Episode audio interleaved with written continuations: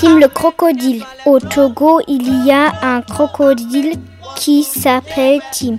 Tim mange les gens qui vont dans l'eau du fleuve.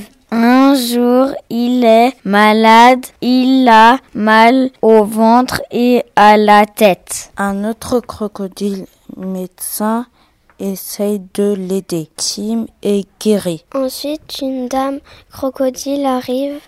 Tim se marie avec Elena. Cinq ans plus tard, ils ont deux enfants. Ils vivent ensemble heureux jusqu'à la fin de leur vie. Une histoire inventée par Alice, Kisha, Colline, Camille, André. CE A pour Elephant